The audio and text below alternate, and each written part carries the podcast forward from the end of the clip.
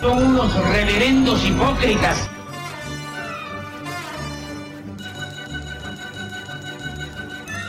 ¿Por qué no suben a la tribuna a responderme si son tan hombrecitos?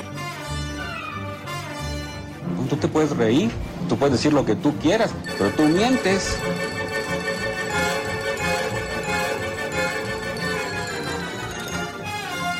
Tienen vergüenza! ¡No tienen cara! Cállate, chachalaca. Bienvenidos a Política Nacional. Disculpe si nuestras netas se le estrellan en la jeta. Y por favor, sea serio.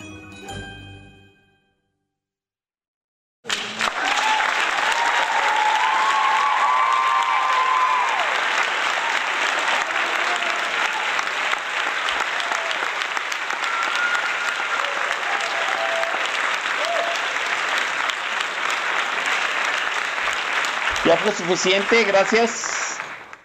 Gracias. Eh, hola a todos, soy Oscar Chavira dando comienzo a Política Nacional en reteros.com, la casa de Política Nacional. Eh, gracias a la amablemente a la gente que se está congregando para escucharnos totalmente en vivo. Es viernes, el último viernes de noviembre.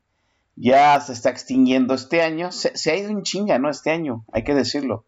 ¿No? A ver, déjenme sacar el calendario para ir, haciendo, a ir haciendo unos ajustes en el orden del día, por supuesto. Quedarían después de este viernes, cinco viernes más, 3, 10, 17, 24 y el 31 de diciembre. Aunque ya sabemos que el 24 y el 31 no, no deberíamos ni de contarlos porque ese día vamos a estar este, reproduciendo el bicho en casa para la cuarta ola que se nos viene encima, ¿no? Decir, miren, platiqué con un señor, una señora y me decía que, este, que sentía este diciembre muy apagado, ¿no?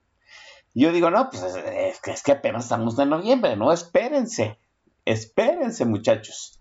Digo, porque si el año pasado que no había, que no sabíamos cómo, cómo lidiar con el nicho, que no había vacunas, que había más incertidumbre, este, aún así nos juntamos en Navidad y se hizo un desmadre en enero, ¿Se acuerda usted en enero? ¿Qué desmadre? Dios, ¿no?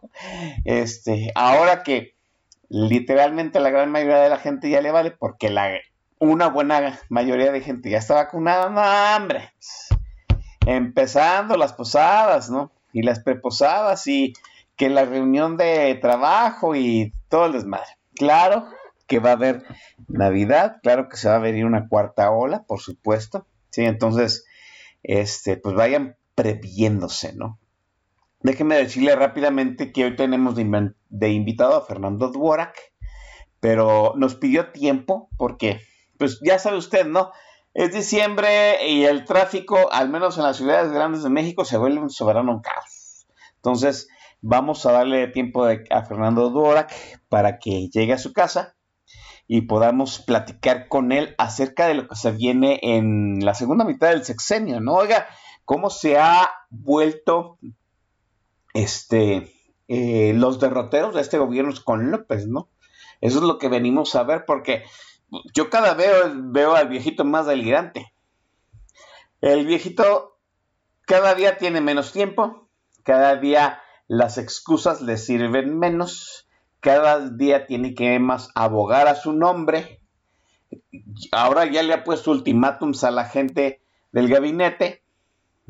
Quiere decir que, pues sí, hasta López ya siente que su sexenio se le está yendo de las manos, por supuesto. Y, y, el legado, así, el legado, entrecomillado, este, siente que se le va de las manos, ¿no?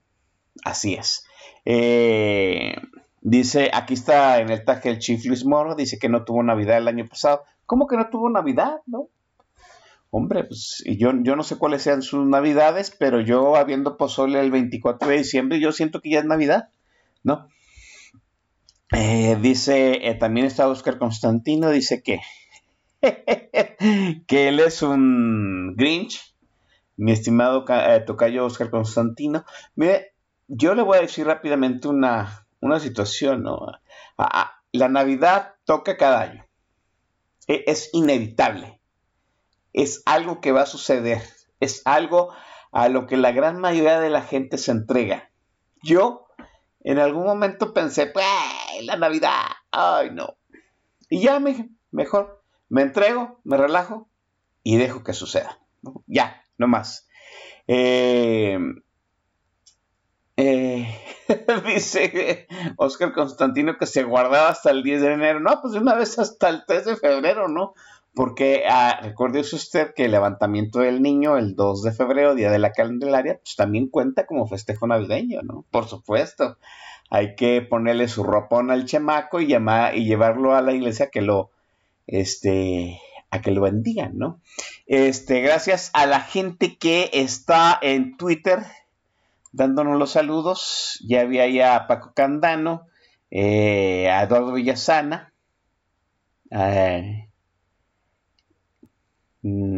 Eduardo Villasana de estar haciendo su cardio mientras escucha política nacional, ¿sí? Así es el muchacho de saludable. Ojalá, ojalá, ¿no? Tuviéramos, no sé, el 50% de la vitalidad que tiene Eduardo Villasana, pero pues en este cuerpo, cuerpo decrépito ya no van esas cosas, ¿no? Dice Lucía G, que es la primera vez que, los, que, que nos oye en vivo. Oiga, pues déjeme dar el disclaimer, ya que Lucía G nos dijo que escucha por primera vez Política Nacional. Mire, Política Nacional, ¿sí? Es un análisis político de a pie, chacotero, ¿sí? Importa mucho esa situación de que sea chacotera para que eh, pues sea más digerible, el tema político, por supuesto, ¿no? Digo, ¿de qué, otra ¿de qué otro modo podemos hablar de política? ¿En serio? no, por piedad. Si usted quiere un análisis político en serio, pues póngale ahí, no sé, Foro TV, Televisa en la noche, ahí, el análisis serio, ¿no? Eh, si que usted quiere escuchar a Pablo Magluf sin este, todo serio, todo formal, pues préndale su televisor, ¿no? Aquí le vamos a decir algunas cosas de la neta, ¿sí? Así muy a ras de pisa. Generalmente hablamos español, también hablamos cabroñol y jalisquillo contemporáneo, que pues, es la provincia donde nació pues, este jalacables de confianza. Así es que yo le, le, le pido por favor que aleje a su chamaco de la transmisión pues porque se lo vayamos a perjudicar desde antes, ¿no? sí, porque, mire, aquí la premisa es que toda la gente que toma el micrófono aquí en Política Nacional puede expresarse de la forma que mejor le convenga. Sí, entonces, eh, tenemos gente muy propia, obviamente, eh, alta opinión intelectual desde un léxico muy propio como Fernando Duora, el invitado de hoy. Es muy propio hablando, ¿no? Leo García también es muy propio. Hasta, pues, ñeros muy arrabaleros con mi hermano Javo Chávez, ¿no? Egresado de la Real y Pontificia Universidad del Mercado de la Merced, ¿no? Este, tenemos un podcast, se graba podcast eh, y salen, yo le digo que entre miércoles y jueves, ¿no? Porque luego ya sé que el lunes si no, los humos están chingando con que, ¡ay, el podcast, el podcast! Ya pusimos, que por cierto íbamos retrasados con el podcast de la semana pasada que estuvo Leo García, pero ya lo subimos al, portal, ¿no? Para que no haya ah, problemas. Este. Oiga, ahora sí me está extrañando mucho que en el tag de la estación no esté este ni Javier Santoyo, ¿no? Ni el coronel Chorizo, eh, Iván Rubio ya tiene rato que llega tarde, entonces ya no sé, ¿no? Ya, llegó a Guzmán 4, entonces ya podíamos empezar este, esa especie de desmadre. Eh, déjeme decirle, ya lo había comentado, ¿no? Este, pero lo voy a repetir para la gente que no estuvo la semana pasada. Este es el antepenúltimo programa del año.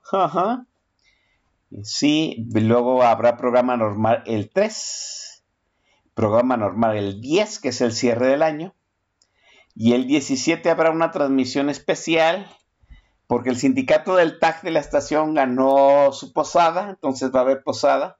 La vamos a transmitir al aire, ¿sí? Para que ahí desahoguen los muchachos del TAG su curadura musical, para que exhiban su gusto musical, su, su cultura sonora, por supuesto. Vamos a tener algunos invitados, sobre todo a la gente que dirige el desmadre ahí en el TAC de la estación, ¿no? Eh, dice Guzmán 4 que el 17 es que el 17 es día de su cumpleaños. Oiga, pues eh, apúntese para que este se venga aquí al micro un rato y ponga una rola, ¿no? Sí. Eh, vamos, vamos, vamos a empezar a contactarlos. Nada más dejen que cierre este mes y vamos a empezar a contactar a los tuiteros que por, por órdenes de asistencia tienen la posibilidad de poner su rola en esa posada del TAG, ¿no? Eh, advierto porque pues no ha llegado que es el presidente y es el más quejumbroso en estos asuntos, ¿no?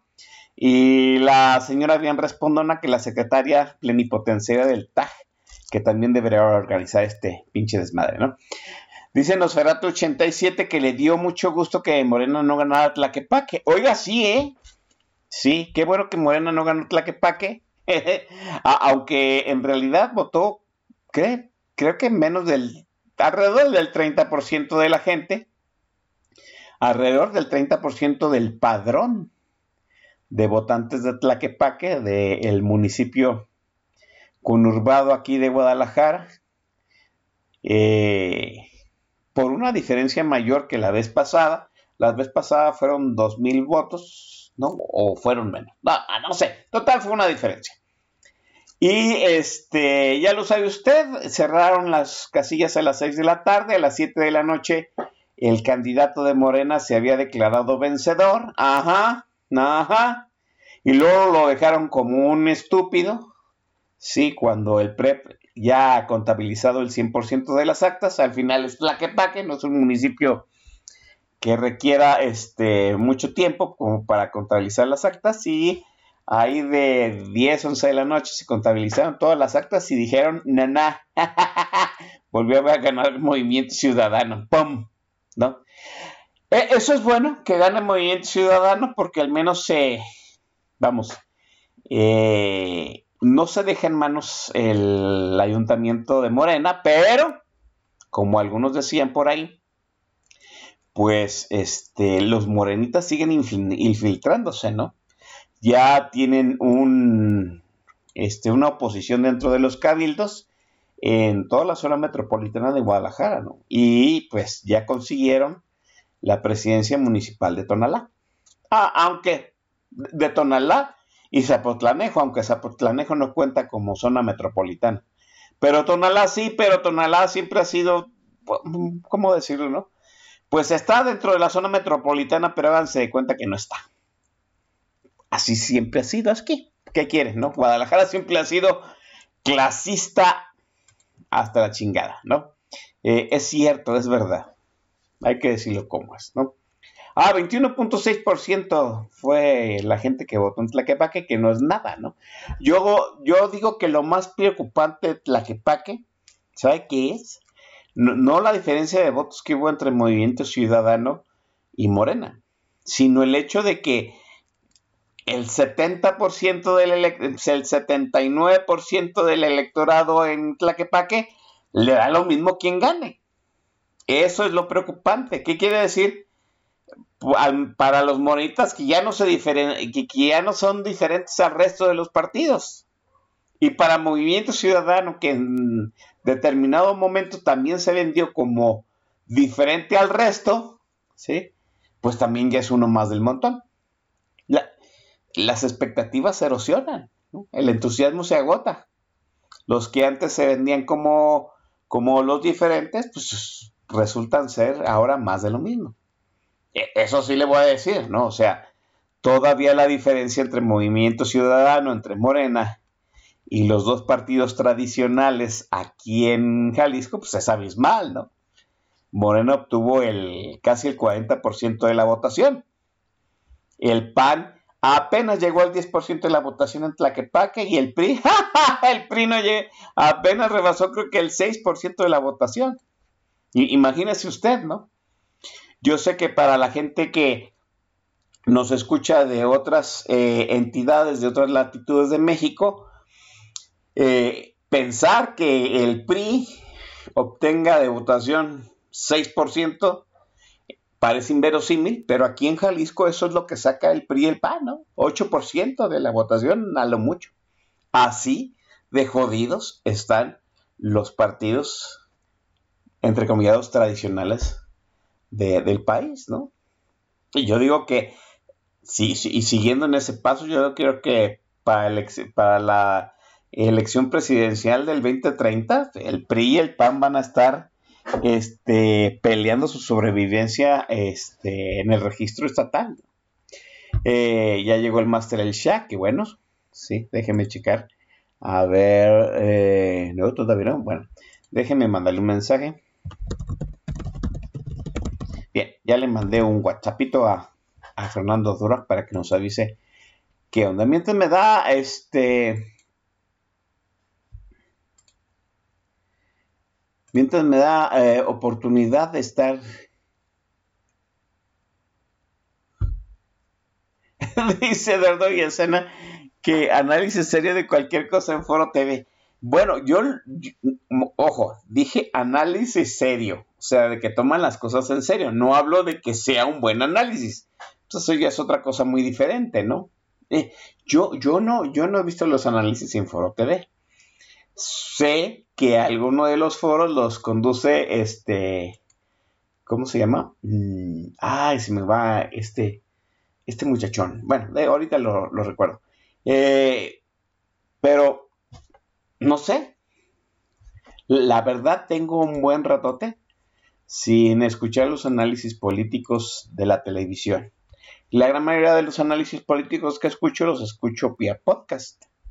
¿Sí? ¿Por qué? Pues porque el podcast le permite a usted la libertad de este, expresarse de una manera sencilla, de no estar atado a un patrocinador, ¿sí? de no estar atado a que el medio lo censure, porque en realidad usted es, el, usted es su patrocinador y el podcast es su medio. Sí, por, por, decirle algo, si nosotros subimos los, los podcasts a Spotify y Spotify nos dice, no, pues te voy a censurar, ya no los voy a subir, pues los subimos en iVoox, ¿no? y si iVoox también se pone rejego, pues los subimos en iTunes. Y si iTunes se pone rejego, pues los subimos en Poderato. O sea, si me entiende el punto, es muy difícil ahorita censurar un podcast de política libre. Así de fácil, ¿no? Bien, eh, ya llegó la secretaria del TAG, bien respondona. Bien. Eh, oiga, déjeme mandar a, una pequeña intervención musical eh, de Phil Collins. ¿Sí? Y para enlazar a Fernando Dorak y regreso ya con él. Eh, bueno, unos minutos y regresamos aquí a Política Nacional. Volvemos.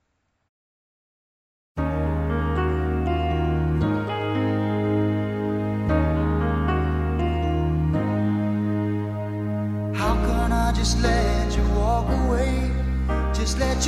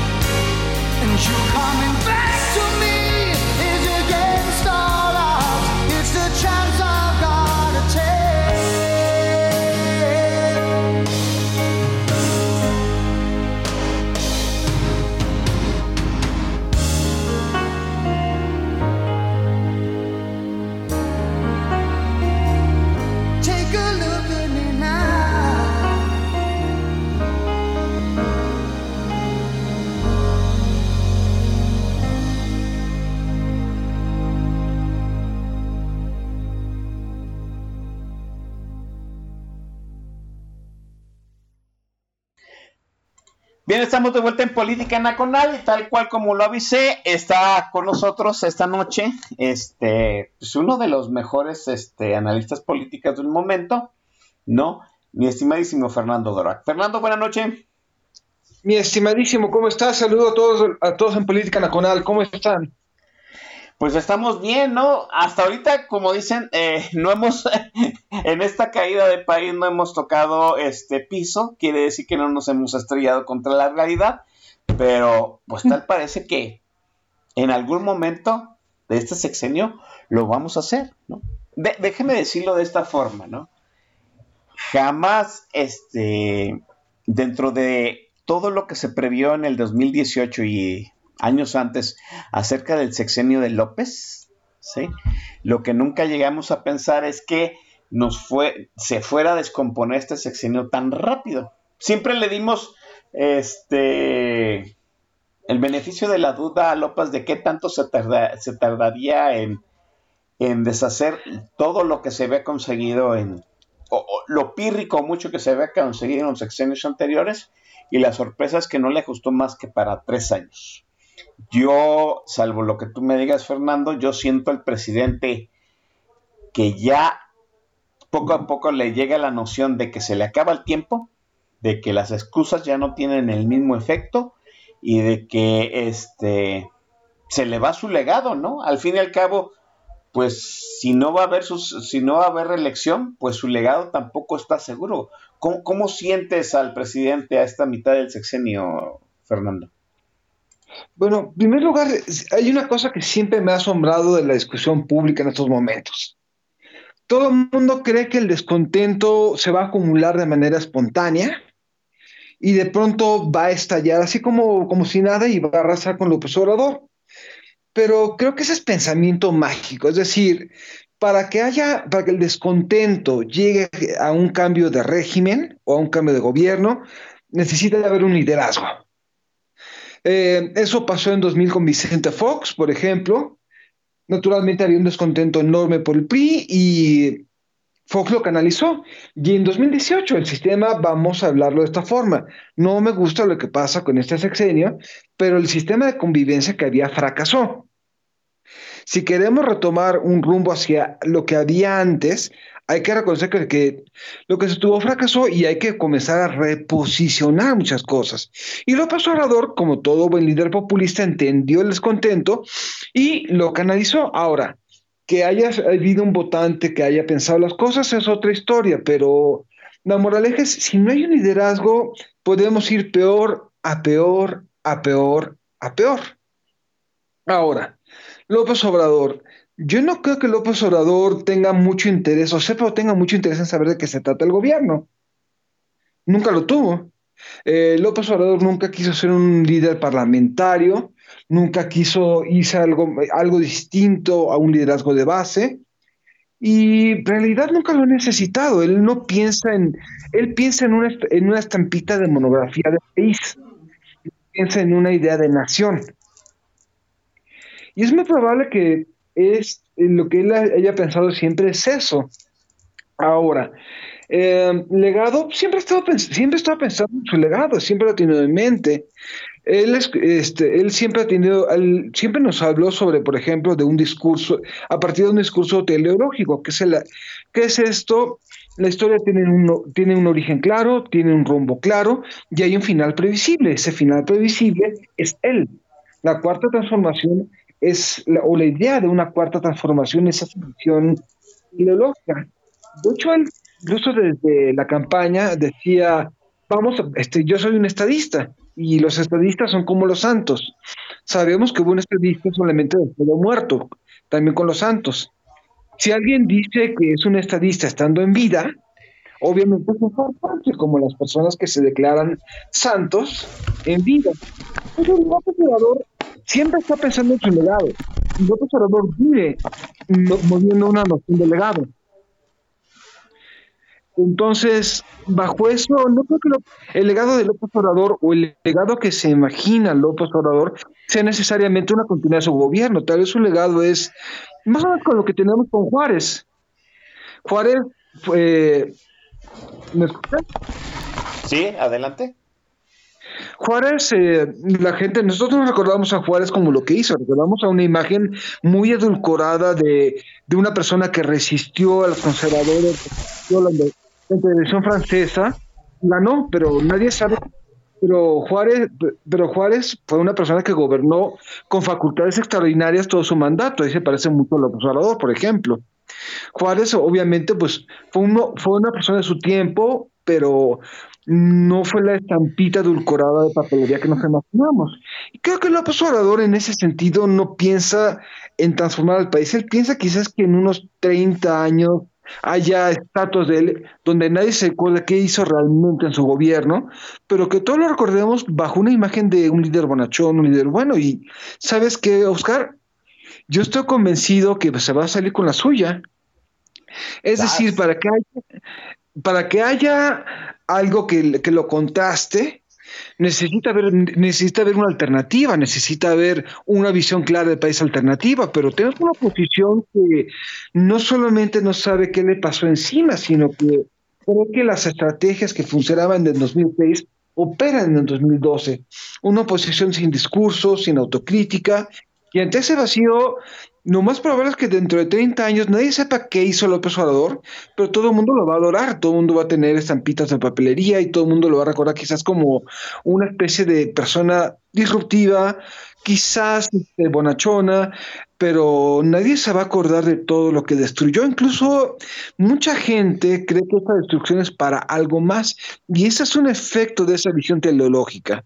Es decir, si todos sabemos que la historia culmina en él, si él es un parteaguas en la historia patria, entonces todo lo que está haciendo es para cambiar algo y la gente sigue creyendo, muchos siguen creyendo que esta destrucción es algo.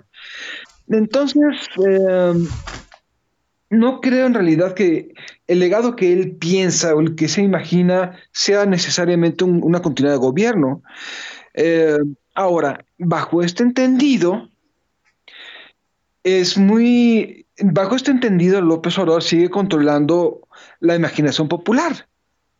Él, mientras siga creyendo a la gente que sus intenciones son buenas, va a seguir siendo creíble.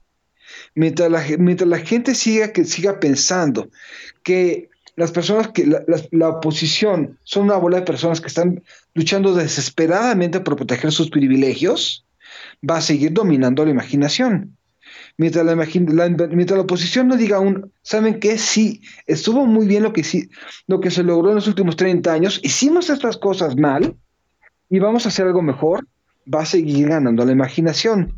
Si la, oposición sigue, sigue hablando de, de unas, desde un grupo reducido, en vez de tratar de hacer un país para todo el mundo, es decir, vamos a hacer, vamos a relanzar un proyecto liberal o vamos a relanzar un proyecto como lo que había antes, pero vamos a incluir a toda la gente en esa narrativa. El cuento de López Obrador, de, que es nada más y nada menos que la vieja historiografía de bronce, va a seguir siendo fuerte. Em, no son muy... ¿Puede esto ir mal? Sí, puede seguir yendo peor y peor y peor, definitivamente. Eh, eh, estamos en el entendiendo entonces que el votante promedio, en cierto sentido, vamos, le vale más malo por conocido que, vamos, que el vacío que existe ahorita en un liderazgo opositor, podríamos decirlo de esa forma. Pues sí, eh, vamos, tú y yo recordamos los años 80, recordamos que después de López Portillo, Miguel de la Madrid pudo con cierta holgura mantener mayorías en el Congreso.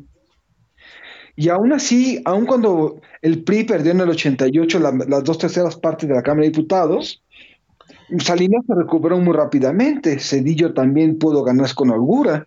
Entonces, sí, definitivamente, López, este, definitivamente mientras siga habiendo una idea que hay un rumbo con que hay un, que hay un devenir histórico que es inevitable, que él puede realmente mejorar las cosas, la gente va a seguir votando por él o por Morena. E, ese, ese, vamos, ese, ese margen de maniobra político, el hecho de sentirse, de, no sentir que haya alguien que amalgame eh, la oposición, que contraste sus ideas, le da un margen de maniobra al presidente eh, hacia, el, hacia la segunda mitad de su sexenio, pero yo la verdad lo veo cada vez más delirante y más radical eh, en lo que pretende, ¿no? O sea, por decir un ejemplo rápidamente, hemos llegado a, mm, a, romper el Estado laico, ¿sí? O sea, el presidente se ha referido a situaciones religiosas desde este, el atril presidencial, hemos llegado a una militarización que, militarización que no se había visto desde, ¿qué? Desde, bueno, en esta etapa civilista de, de, los, de la presidencia, sí, y a mí me parece eso muy radical. ¿Hasta dónde le da el margen de maniobra al presidente para este tipo de cosas? Muchísimo, es decir, y eso es desde el mismo discurso, es decir, López Obrador ganó, López Obrador lleva manejando un discurso con tintes religiosos desde al menos 2007, 2008 más o menos.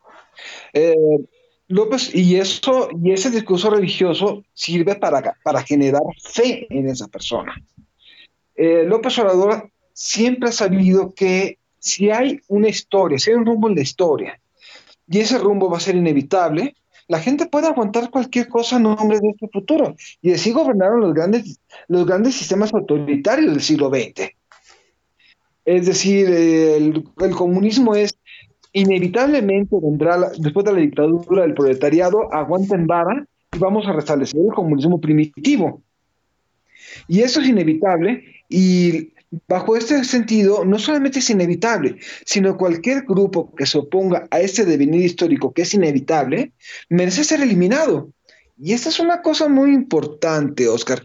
Si solamente hay un giro muy pequeño entre esto, mis intenciones son buenas, a la oposición por completo está siendo un obstáculo para que, para que lleguemos juntos a cumplir el destino que yo les ofrecí.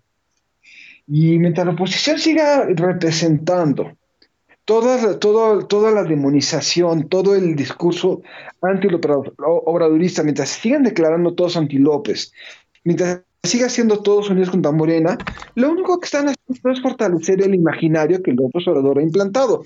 Y esto es algo que vengo diciendo al menos desde 2018.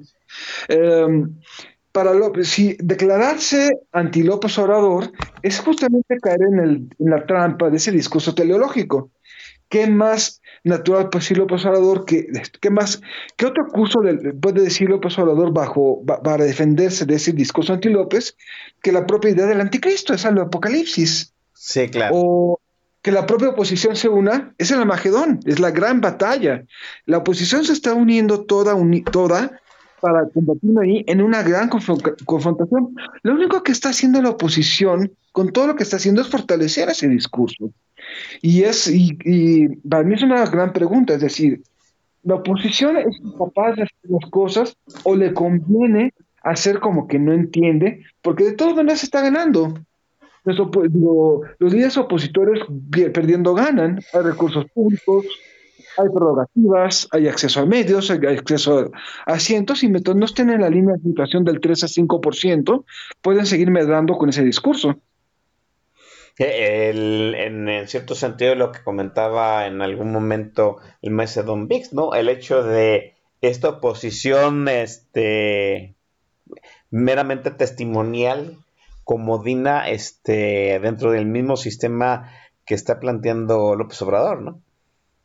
Sí, pues la oposición, la, eh, el, el experimento de democratización en México colapsó en 2007. ¿Por qué? Porque en 2007 la reforma electoral consolidó un oligopolio.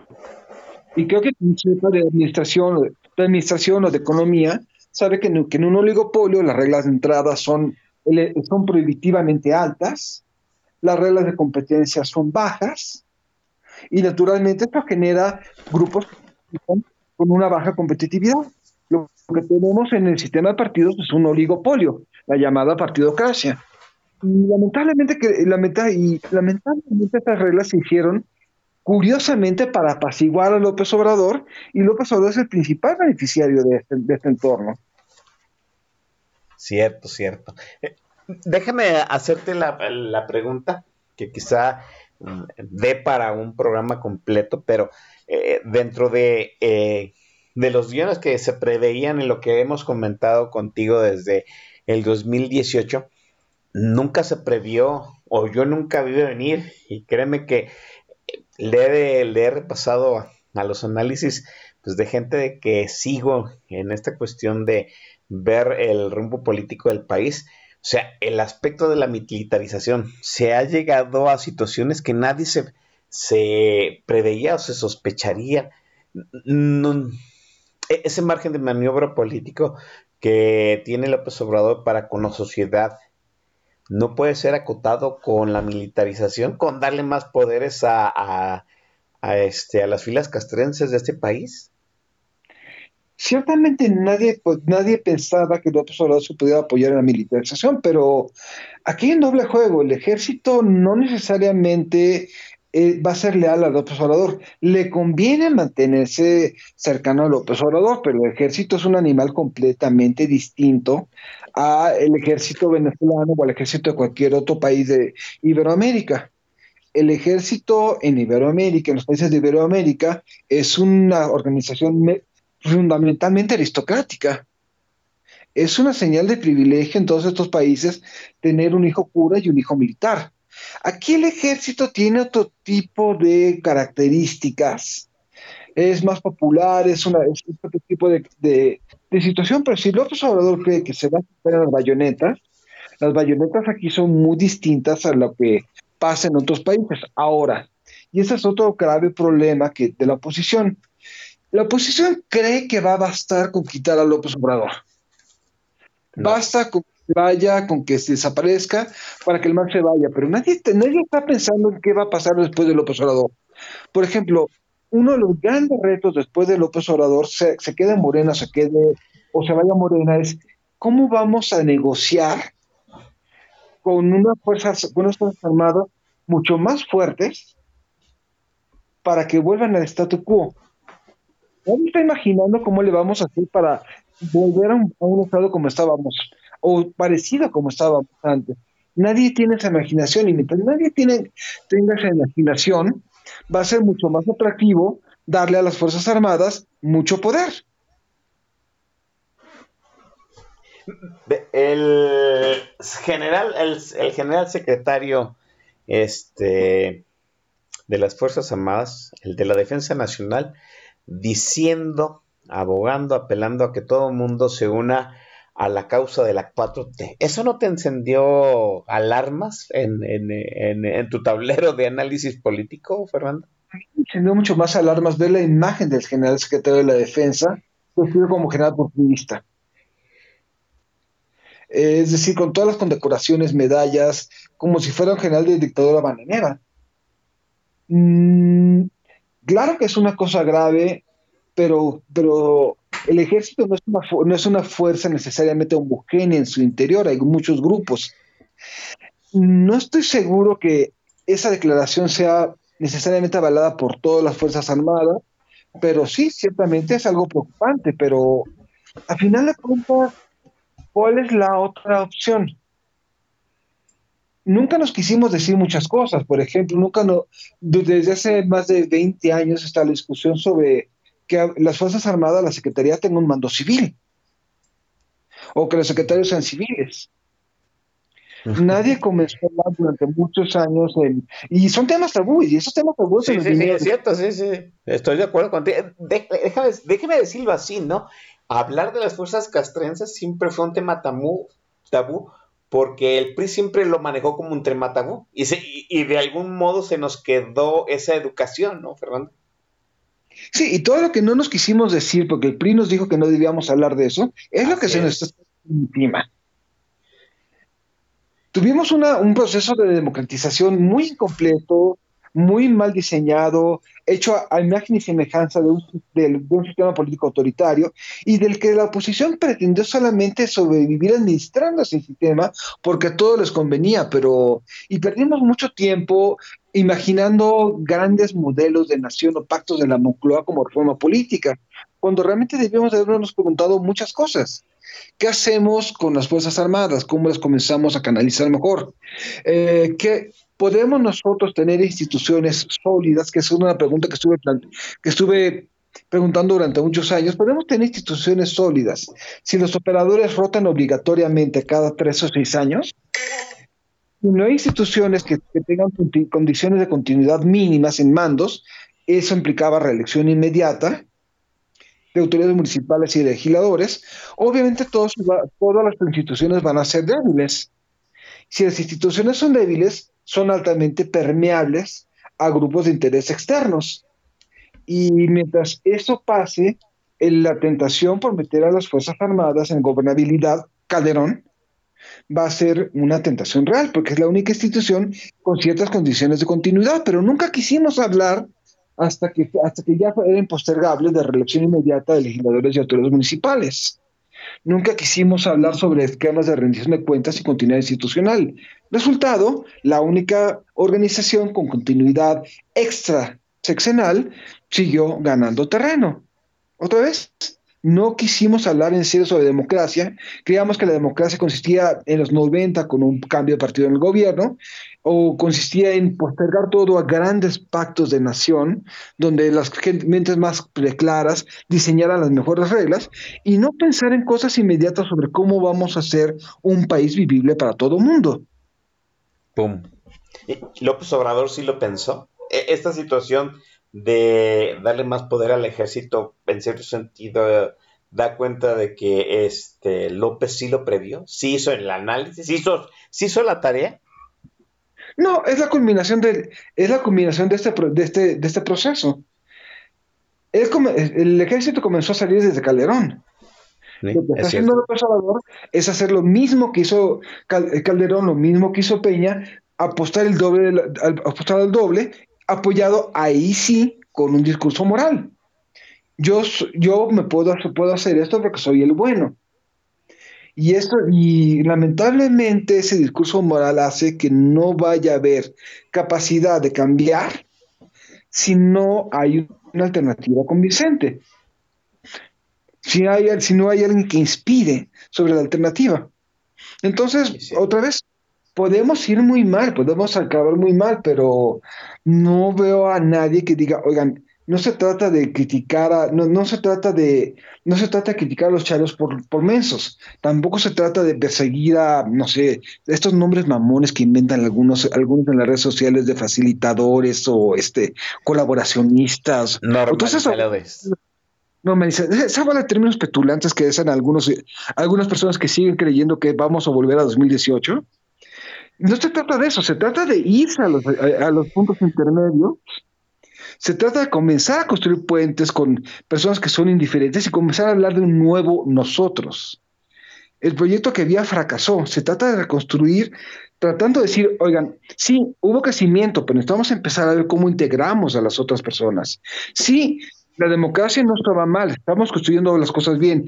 ¿Cómo vamos a hacer para que comience a haber mayor rotación, mayor competencia y vamos a hacer reglas para que las élites políticas comiencen a rotar más? Que haya más recambio generacional, pero estamos viendo a los mismos políticos de siempre haciendo pactitos entre sí durante todos estos años, mientras el partido se sigue resquebrajando.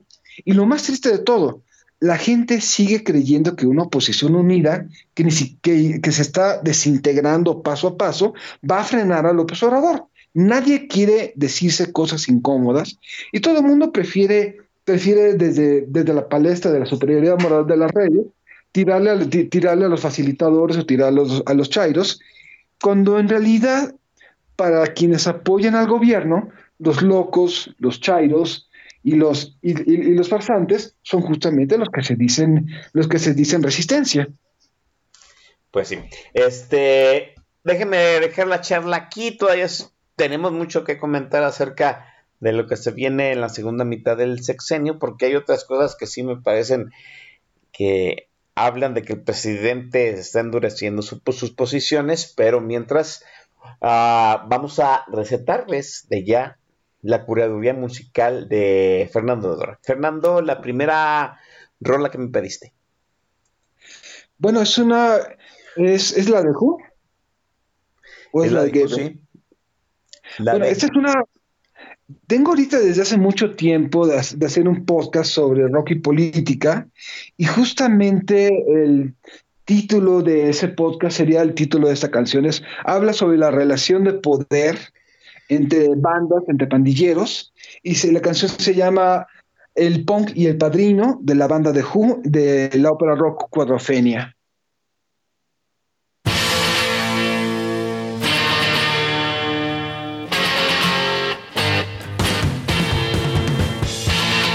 Excelente.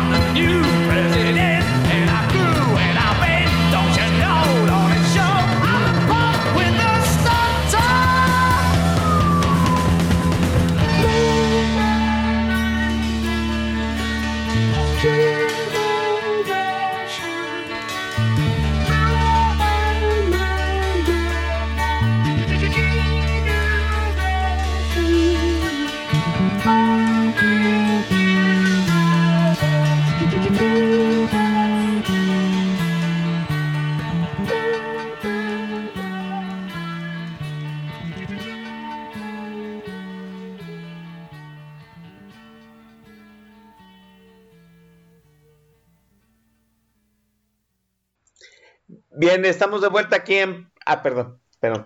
Eh, estamos de vuelta aquí en Política Nacional. Eh, gracias a esta rola de Punk and the Godfather de The Who.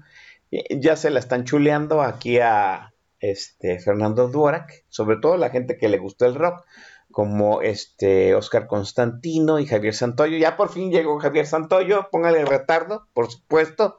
Sí. Eh, déjenme mencionar a, la gente, a toda la gente que está ahí en el tag. Está Guzmán 4, está el Master Shah. Ya llegó la señorita secretaria, bien respondosna, Caracho 76. eh, Javier Santoyo, Oscar Constantino, Guzmán Ref, Nosferatu 87. Tere Rubio desde la hermana República de Regiolandia. ¿Cómo, cómo nos están dando este noticias desde este Monterrey, ¿no? Desde Nuevo León, la Mariana y, que- Chihuahua. Siempre se me olvida el nombre de- del esposo de Mariana. Nótese, nótese que bien inducido me tiene ella que el de influencer, ¿no? Porque pues él es el segundo, sorry, ¿no? Eh, El otro día vi este que una foto donde están comiendo unos tostitos, ¿no? Yo supongo que con su salsa mexicana, ¿no? Esta, es, aquí en Jalisco le llamábamos salsa bandera. ¿Por qué? Pues porque lleva cebolla, jitomate y perejil, ¿no? Y cilantro, perdón. Y se hace pues, verde, rojo y colorada, ¿no? Y aquí le llamamos a este salsa. eh, unas, aquí se le dice, hazte una bandera, ¿sí? Y uno ya sabe que es, en pocas palabras, pues hacer una, una salsa para unos tacos, ¿no? Así de fácil. Y, y ya vi pues, la, este, la fauna pavloviana este, encendiéndose porque Mariana y este, Samuel, Samuel el esposo, están subiendo ese tipo de fotografías. Pero ¿qué tal la foto de la Sheinbaum echándose unos tacos al, unos tacos de vapor? No, de vapor. ah, sí, ah, esa sí la lograron. Ah, ¿cómo andan las faunas, no? Escupiéndose por las mismas situaciones unos a otros. Bueno, eh, gracias a Eduardo Villasana. Eduardo Villasana ya está pensando en el futuro del sexenio, ¿no? Eh, y, y en algún momento, creo en otro programa, llegamos a, eh, o en algún este, Spaces, llegamos a hacernos la pregunta de qué va a pasar con el siguiente presidente, ¿sí? Que no esté contento con el poder, con la relevancia, déjense el poder, la relevancia que ha tomado el ejército y quiera revertir ese proceso. ¿El ejército va a querer? ¿Se va a poder?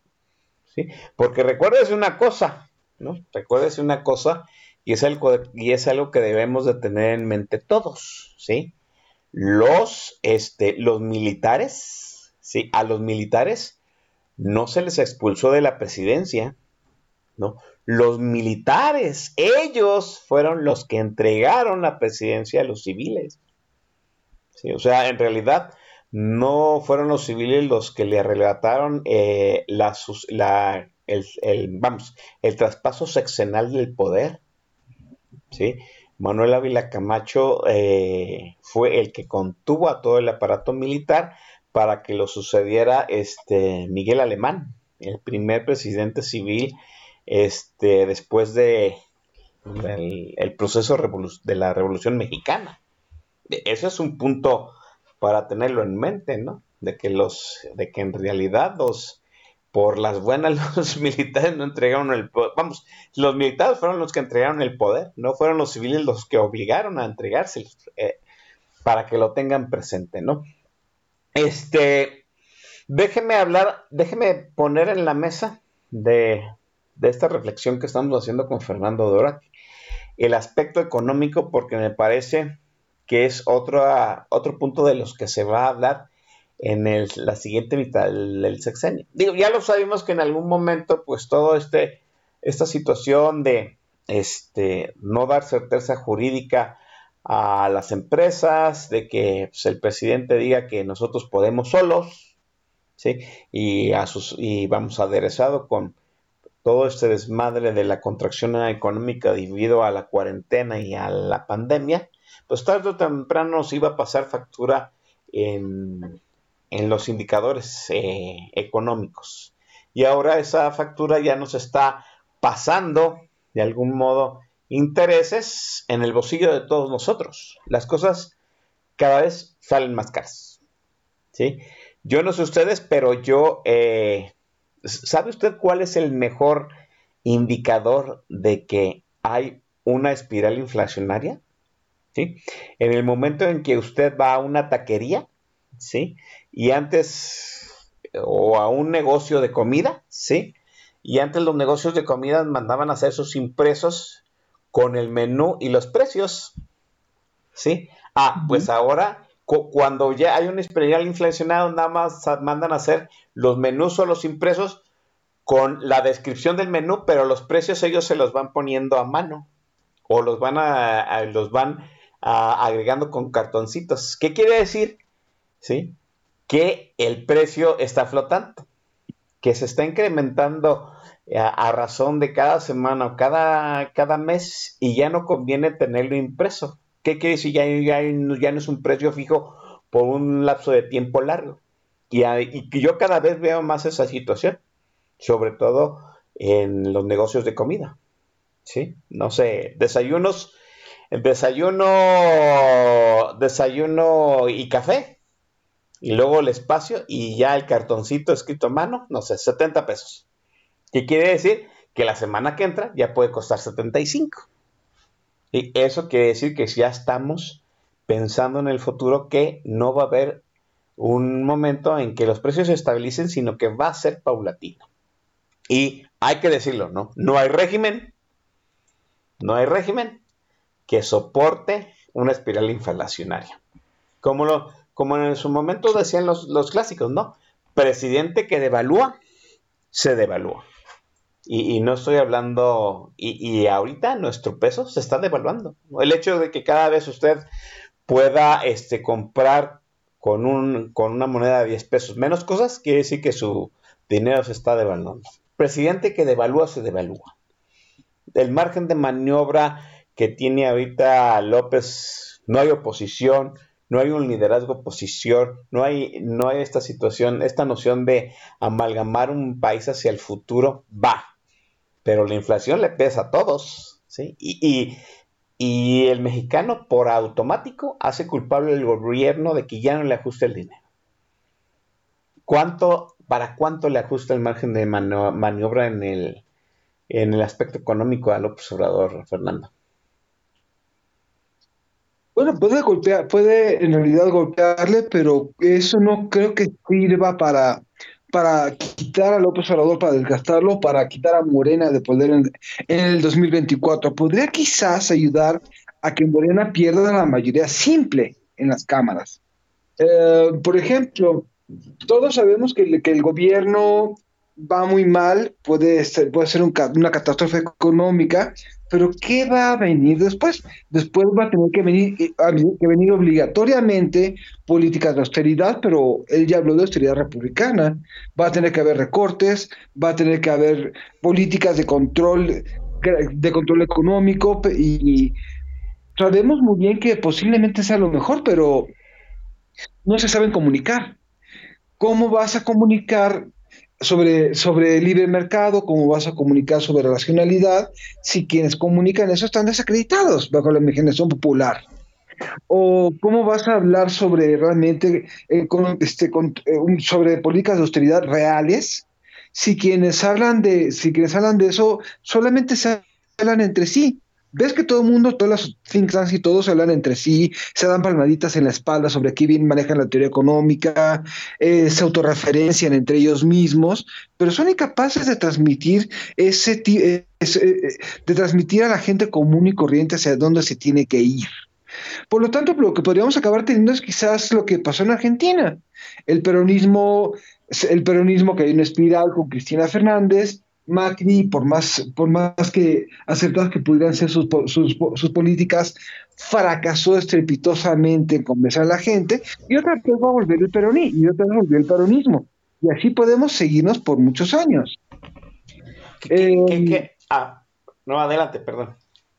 Mm, Para mí el tema es, sí podemos ir muy mal, es, ciertamente, ciertamente comparto contigo las expectativas negativas de lo que puede pasar, pero ¿cómo para decir, oigan, la alternativa estaba por acá, o necesitamos hablar de esto en ese momento, o cómo vamos a hablar sobre libre empresa, apertura económica, si realmente es mucho más emocionante envolverse la bandera y e invocar a Lázaro Cárdenas.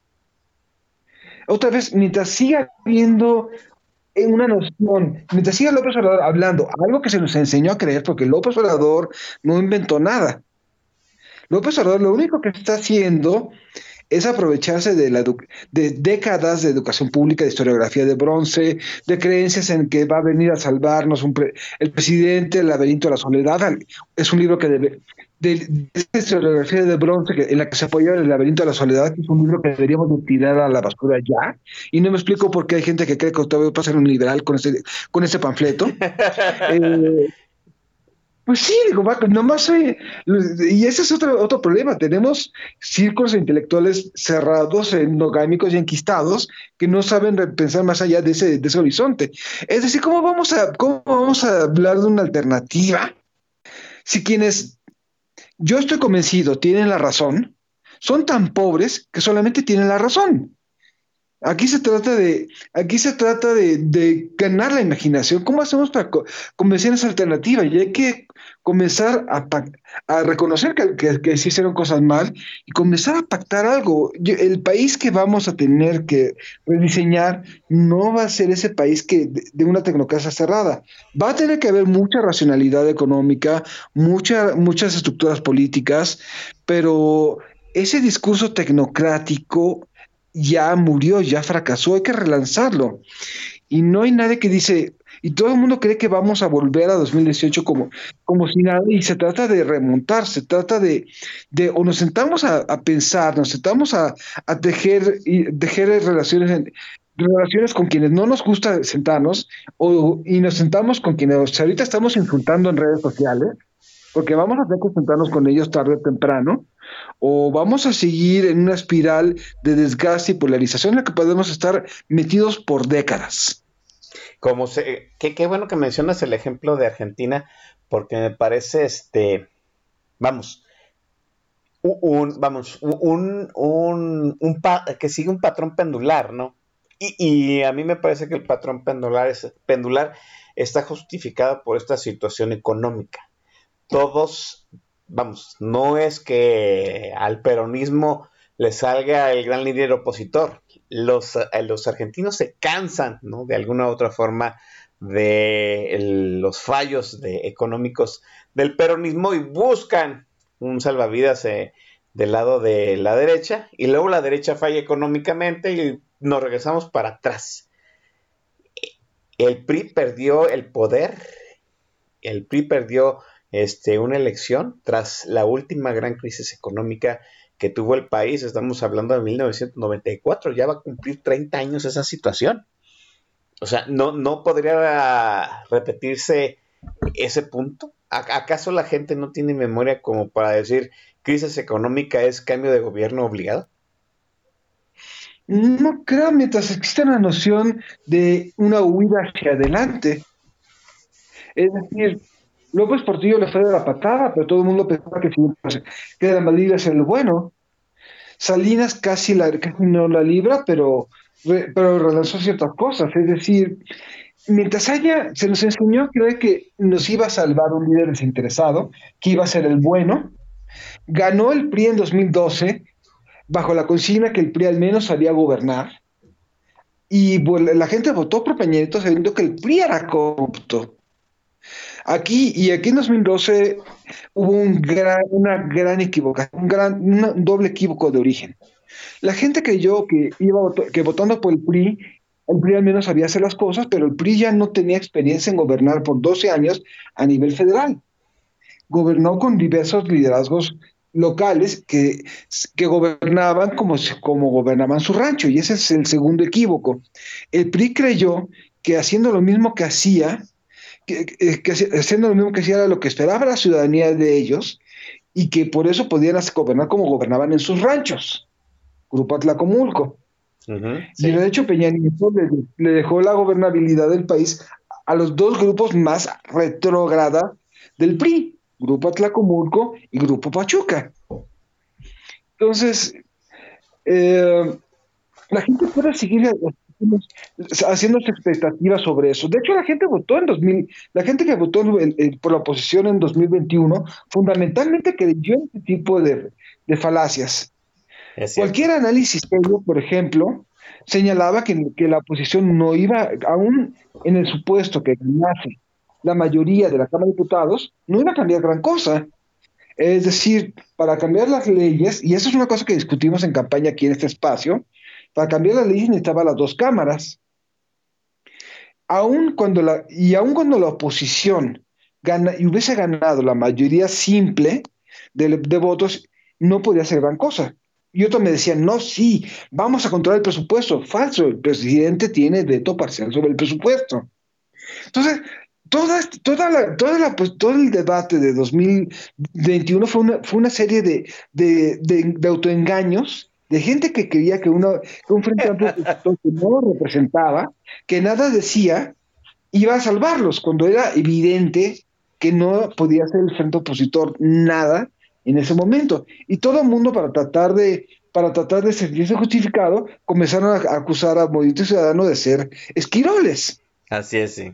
Fue, fue, un enorme autoengaño de personas persiguiéndose la cola durante, todo, todos esos meses, creyendo que una creyendo que algo que no iba, que no iba a funcionar, que se veía lejos que no iba a funcionar, iba a funcionar. Mire, por, eso, por eso antes de presentar a Fernando Dora dije que siempre era un analista inteligente y muy propio de hablar. Sí, porque nos está pendejeando, muchachos, ¿eh? debo decirlo de alguna forma. Este, déjame, déjame decirte una cosa. Estamos, eh, eh, estamos hablando, yo concuerdo en mucho de lo que has hablado, Fernando, pero déjame meter este el beneficio de la duda. A lo mejor es un beneficio de la duda muy absurdo, ¿no? Estamos eh, hablando que la última gran crisis de este país sucedió hace 30 años, casi 30 años, en el 94, ¿sí? Y, está, y ahorita hay dos generaciones de votantes que ya votan, ¿sí? Los millennials y los centennials, que no, vamos, que no recuerdan cómo sortear una crisis económica. ¿sí? Los millennials eran todavía muy pequeños y los centennials ni siquiera aparecían en, el mapa, ¿no? Bueno, ahora ya, ahora en, en el universo de votantes en México, pues este, los boomers ya cada vez son menos, los millennials ya, eh, digo, lo de la Gen X ya empieza a extinguirse, que fueron las dos generaciones que sortearon la crisis del 94. Eh, estamos, estamos planteando que la generación millennial y centennial va a seguir los mismos errores que tuvimos las otras dos generaciones, volviendo a votar por aquellos que habían provocado la crisis económica pensando que el siguiente presidente iba a hacer las cosas correctamente. ¿Crees que esas dos generaciones que están más conectadas, que están más estudiadas, van a cometer el mismo error? Yo creo que es muy probable. Es decir, esto no es una cosa de, educación, de cultura o de grados académicos. Hay un libro que, que, es uno de mis libros de cabecera, se llama El mundo de sus demonios de Carl Sagan, y no solamente fue, es un gran libro sobre, divulgación científica, es un magnífico libro también sobre divulgación política. Y una de las cosas que dice Sagan, en, de hecho dedica dos capítulos para divulgación política, y él dice que en realidad todos somos embaucables. Y esto no es una cuestión de educación, de grado académico, de carrera que elijas. Todos queremos creer lo que queremos creer en política. Y eso es justamente lo que acabo de decir al hablar de, burlarme del votante de, de Bajo México. Todos somos engañables y aquí el tema no es de tener educación en sí mismo, de tener grados académicos. De, desde, desde, desde, desde tiempos inmemoriales, los intelectuales siempre votan por líderes carismáticos. Hitler, las primeras personas que comenzaron a quemar libros prohibidos eran los profesores universitarios. Heidegger abrazó abiertamente el nazismo, creo que fue la única persona con la interés suficiente para, para no retractarse como cobarde, ¿no? Y no estoy justificando el nazismo, sino comenzó y dijo, la cagué, la regué y me callo. Eso es lo que estoy diciendo. Eh, pero todos somos embaucables, en realidad todo el mundo cree, termina creyendo lo que cree en política y lo único que nos puede salvar aquí es el, espíritu crítico, el dudar de todo. En el momento en que creemos que algo nos va a salvar o que la solución es algo completamente predecible, es cuando comenzamos a caer en, en, en embaucamientos, sea el lado que sea. Y aquí se trata de dudar de todo.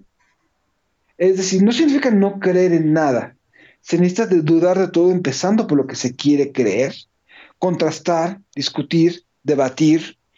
Eh, y una vez que se hace eso, construir a partir de disensos declarados.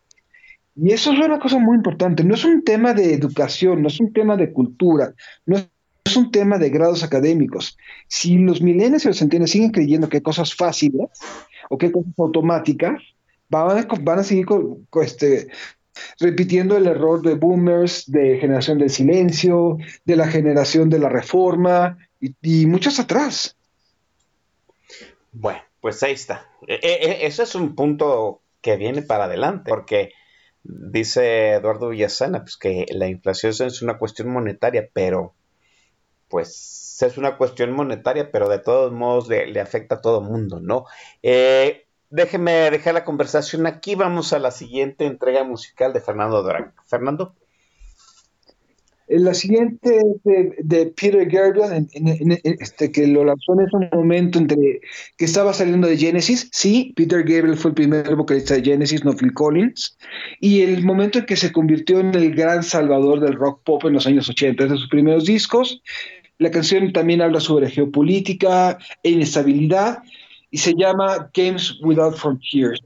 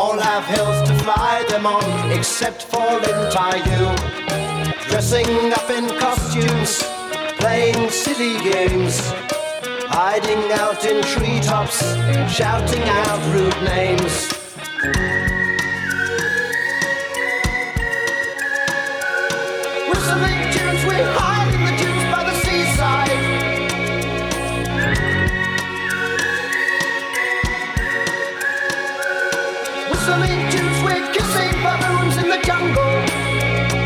It's a knockout. If looks could kill, they probably will. In games without frontiers, war without tears. If looks could kill, they probably will. In games without frontiers, war without tears. Games without frontiers, war without tears.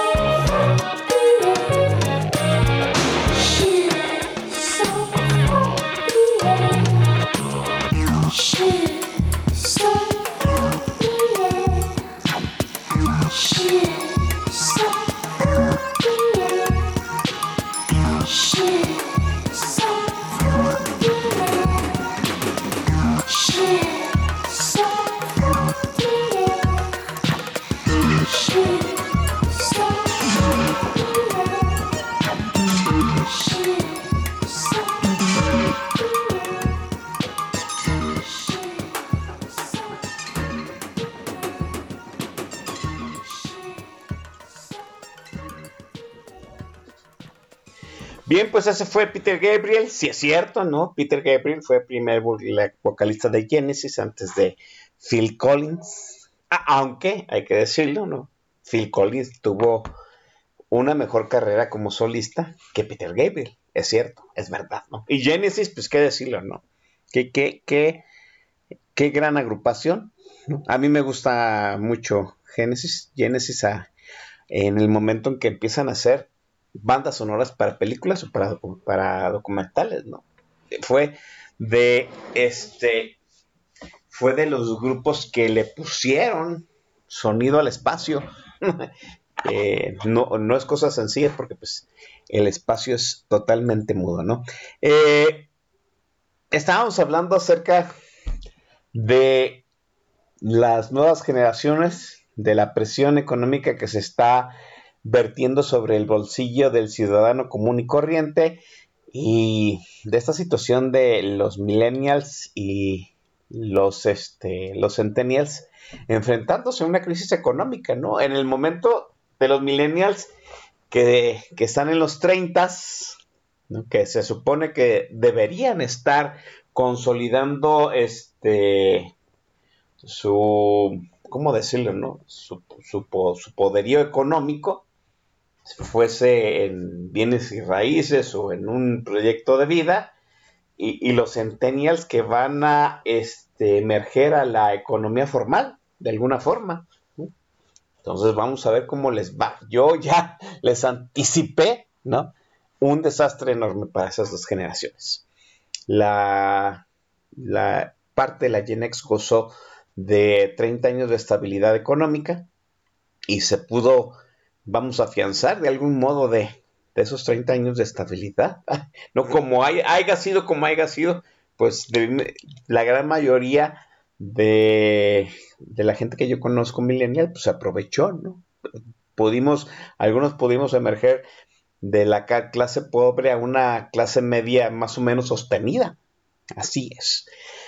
¿Qué ese margen de maniobra que tiene López Obrador, que de algún modo está radicalizando su discurso, está este, queriendo sostener la narrativa acerca de esta transformación, tiene otro fantasma, otro, otro, podríamos decirle otro enemigo en el frente, que es el crimen organizado. Este país cuenta e, este país que en algún momento se pensó, y voy a citar el, el tuit clásico de Pepe Merino, que este, más militares, más ejecuciones, más muertos, más este, desaparecidos, o López Obrador. Bueno, pues a pesar de López Obrador, sigue habiendo más militares, más muertos, más violencia, más desaparecidos, más feminicidios. Y a mí me parece no nada más eso, sino que el crimen organizado ha afianzado sus centros de poder y ha expandido sus áreas de influencia, este, convirtiéndose ya en un metagobierno en algunas regiones, ¿no? Ahorita, nada más dejar terminar la idea. Este, ahorita hay una película en Netflix, yo se le invito, le invito a verla, se llama Noche de Fuego, está, es gratis en Netflix, es una película mexicana dirigida por Tatiana Hueso, que habla precisamente de esas zonas donde el, el crimen organizado, ya no digo que sean narcos, crimen organizado en sí, pues es el gobierno por encima del gobierno este, legal, ¿no? Fernando, adelante. Es muy importante eso, digo, estamos hablando de un Estado que no gobierna en realidad, un Estado que es extremadamente poroso al crimen organizado, Estamos hablando naturalmente de un pacto con, estas estructuras delincuenciales. Ahora, eh, para mí una cosa que yo todavía no logro identificar, porque no soy experto en eso, es hasta qué punto se le está entregando a un solo grupo el poder o hasta qué punto se está dejando que se fraccionalice ese poder de tal forma que siga habiendo pugnas entre grupos organizados. Creo que para mí esa es la gran pregunta, porque si al final de cuentas vamos a hablar de la consolidación de un solo grupo, pues es justamente pactar con un grupo que sabe garantizar la estabilidad en todo el país, en realidad. Y recordemos que los aristócratas solamente son la tercera generación de forajidos. Eh, ok. En ese sentido, pues, si vamos a, hacer un solo, grupo que pueda ayudar a, generar esa estabilidad y que pacte con el Estado, lo que estamos haciendo es quizás este, reconstruir una gobernabilidad, pero si se está pensando en realidad en segmentar otra gente, muchos grupos de crimen organizado, es realmente, eh, no solamente es debilitar al Estado, sino mantener las, ra- la- las raíces de los conflictos. Siempre vamos a, ver, a tener grupos que van a competir entre sí por acceso a espacios, a mercados, a rutas, a rutas este, de narcotráfico, y es eternizar el problema. ¿Tú, tú no lo ves como algo que pueda, vamos, interrumpir el traspaso ordenado del gobierno? Yo, yo, yo créeme que ese es el mayor peligro que veo para el 2024. De- deja, dejo de lado a los militares, dejo de lado lo económico, dejo de lado el hecho de que no vaya a haber un buen candidato, presidencial. Lo que a mí me, más me atemoriza es el hecho de que el crimen organizado no vaya a permitir unas elecciones pacíficas en el 2024. López Obrador muy probablemente, y no digo que con toda certeza pactó con el crimen organizado para ganar. Y no, y no lo digo categóricamente porque no tengo los elementos para decirlo categóricamente. Pero vamos, este, las, las, la- la- toda- to- las, denuncias, este, los escándalos, las detenciones pararon.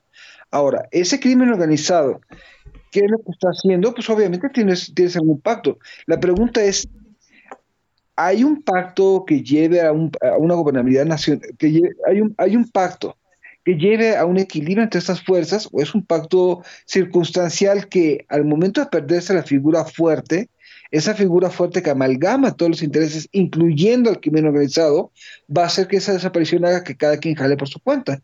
Esa es la pregunta. Sí, ese es, ese es el mayor temor. Ah, aquí decían, ¿no? Que va a ser un candidato, el nuevo, el, vamos, el siguiente presidente de este país que no quiera militares en, que no quiera el poder militar como lo dejó López Obrador. Yo, yo replanteo la pregunta, ¿no? ¿Qué va a ser el siguiente presidente si este no va a poder o no va a estar este auspiciado por este el crimen organizado que López Obrador solapó, lo cual me parece aún más peligroso, ¿no? Es, este, este, este, estamos perdiendo el país en cuanto a esta situación de seguridad nacional. A mí me parece que tú lo, tú lo dijiste de una forma muy diplomática, yo lo voy a decir de una forma más ra- radical. López Obrador pactó con el crimen organizado. No tengo pruebas, pero tampoco tengo dudas. La gran pregunta es hasta qué punto esta situación de no meterse con el crimen organizado eh, es un pacto de caballeros cuando sabemos que estos pues, no tienen palabra, ¿no? El crimen organizado ni es caballero ni tiene palabra. ¿Cómo, en qué momento se le frena al crimen organizado cuando ya se pasó del, eh, del status quo establecido al principio del sexenio? Fernando. No puede haber una forma de volver al orden en este entorno si no se construyen instituciones sólidas del Estado. Y una reafirmación de la, de la autoridad del Estado va a tener que ver con una reorganización de Fuerzas Armadas o un nuevo pacto con fu- Fuerzas Armadas en donde quizás sean más fuertes de lo que eran antes, porque López Obrador lo único que está haciendo es continuar y el un proceso de desgaste institu- continuar usando al- al ejército como un vacío ante instituciones débiles. Y a partir de esa reconstrucción de una autoridad del Estado, vamos a tener que hablar sobre el saneamiento de, el- de los diversos órdenes de gobierno. Y eso va a tener que ver, que pasar tarde o temprano con el pacto con algunos de esos grupos de crimen organizado que más garantice condiciones de estabilidad. No hay ninguna forma. Vas a tener que primero reconstruir una relación con el ejército y de ahí reconstruir una relación con un grupo quizás fuerte o hegemónico de crimen organizado para apoyarte en la gobernabilidad de eso, pero pues nadie está, nadie, todo el mundo cree que se trata de poner a todo el mundo en su lugar, pero nadie, pero a nadie le alcanza la imaginación y la oposición para decir, oigan, sí es cierto, esto puede, puede acabarse, ¿qué vamos a hacer para retejer? Y estoy hablando de estos retos muy reales de lo que vas a retejer y no tengo idea muy clara sobre cómo se podría hacer más allá de estos esbozos de tener imaginación y, antici- y anticipar escenarios. Sí, así es. Eh, dice el Master El Shah que el PRI de alguna forma también este, pactó con el crimen organizado. Hubo una, hubo una Pax Narca, es cierto, ¿no? Pero esa Pax Narca incluía, eh, eh, esa Pax Narca que de algún modo estableció el revolucionario institucional en los 80 y en los 90 con los este, jefes de los cárteles en su momento, incluían que la violencia iba a estar contenida.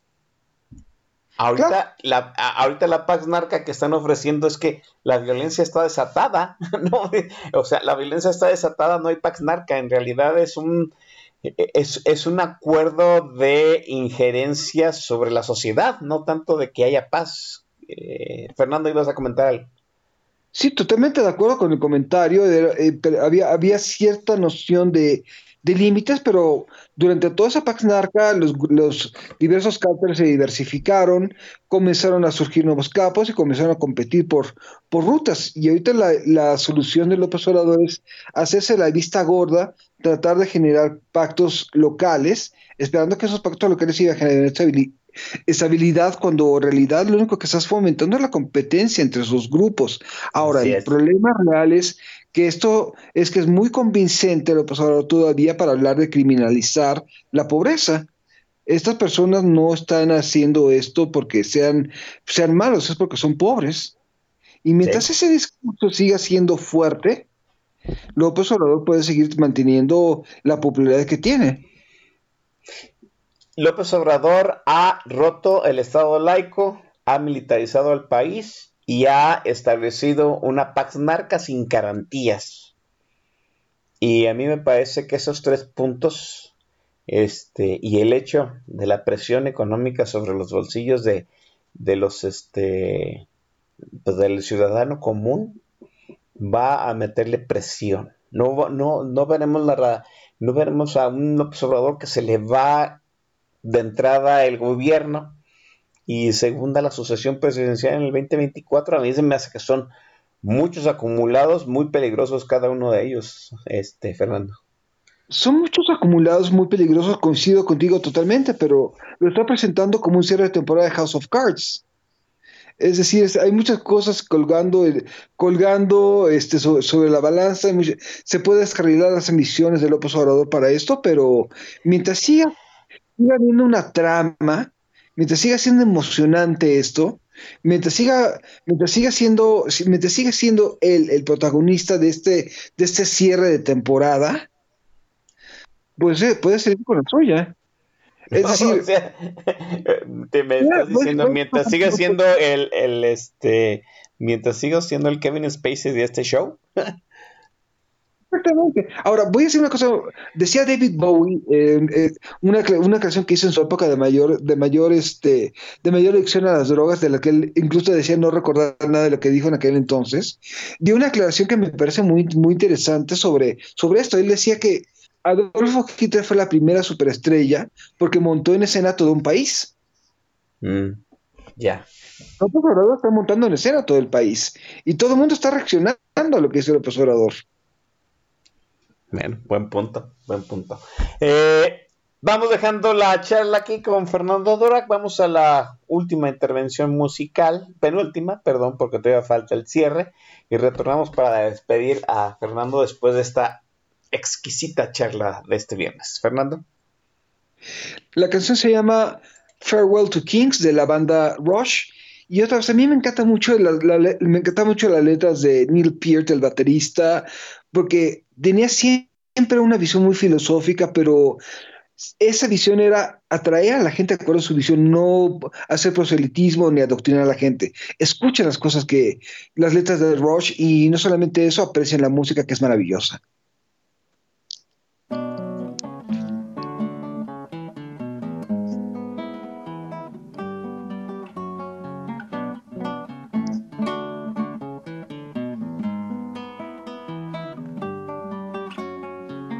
Totalmente, totalmente de acuerdo.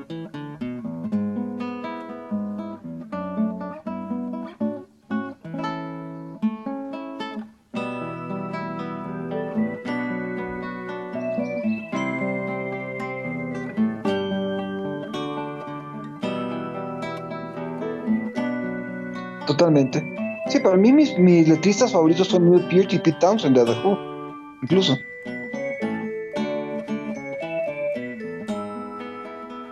Y sí, son muy categóricos, así, mi top son ellos dos.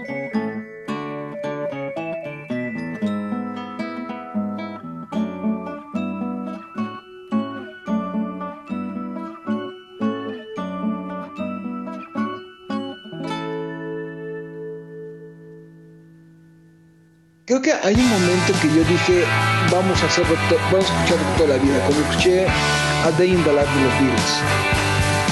Para mí es, es conocer a the Life me abrió las, puertas sobre que podías hablar sobre cosas completamente abstractas, la, parte de John Lennon es esa.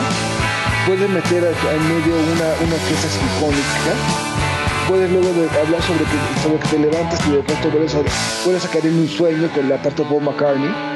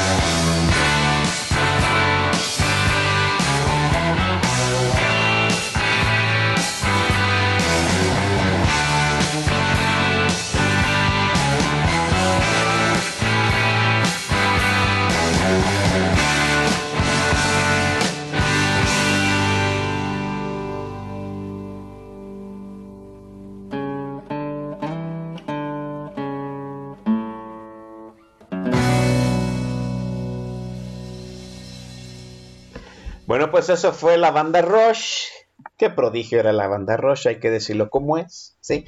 Este, sí, es, una, le decía yo a Fernando Durak fuera del aire, que es una banda extraordinariamente muy menospreciada, ¿no? A mí me parece que dentro de estas bandas de rock alternativo está dentro de los tops, debería estar dentro, siempre dentro de los tops, y no es así. Qué bueno que Fernando Durak nos, nos trajo a Rush esta noche, ¿sí? Y en, en un este en un playlist muy rockero. Hay, hay, gente que agradecemos ello. Oiga, nos, nos, estamos despidiendo, sí, este, al menos ya compensamos un poco a la espera de, de Fernando Oroa con esta extraordinaria charla, so, sobre todo el hecho de que nos ha, nos ha jalado las orejas, nos ha abierto los ojos y definitivamente hay coincidencias, sí, y hay cosas que nos deja para reflexionar y eso siempre es bueno a partir del análisis de Fernando Dorak. Fernando, muchísimas gracias por acompañarme esta noche en Política Nacional.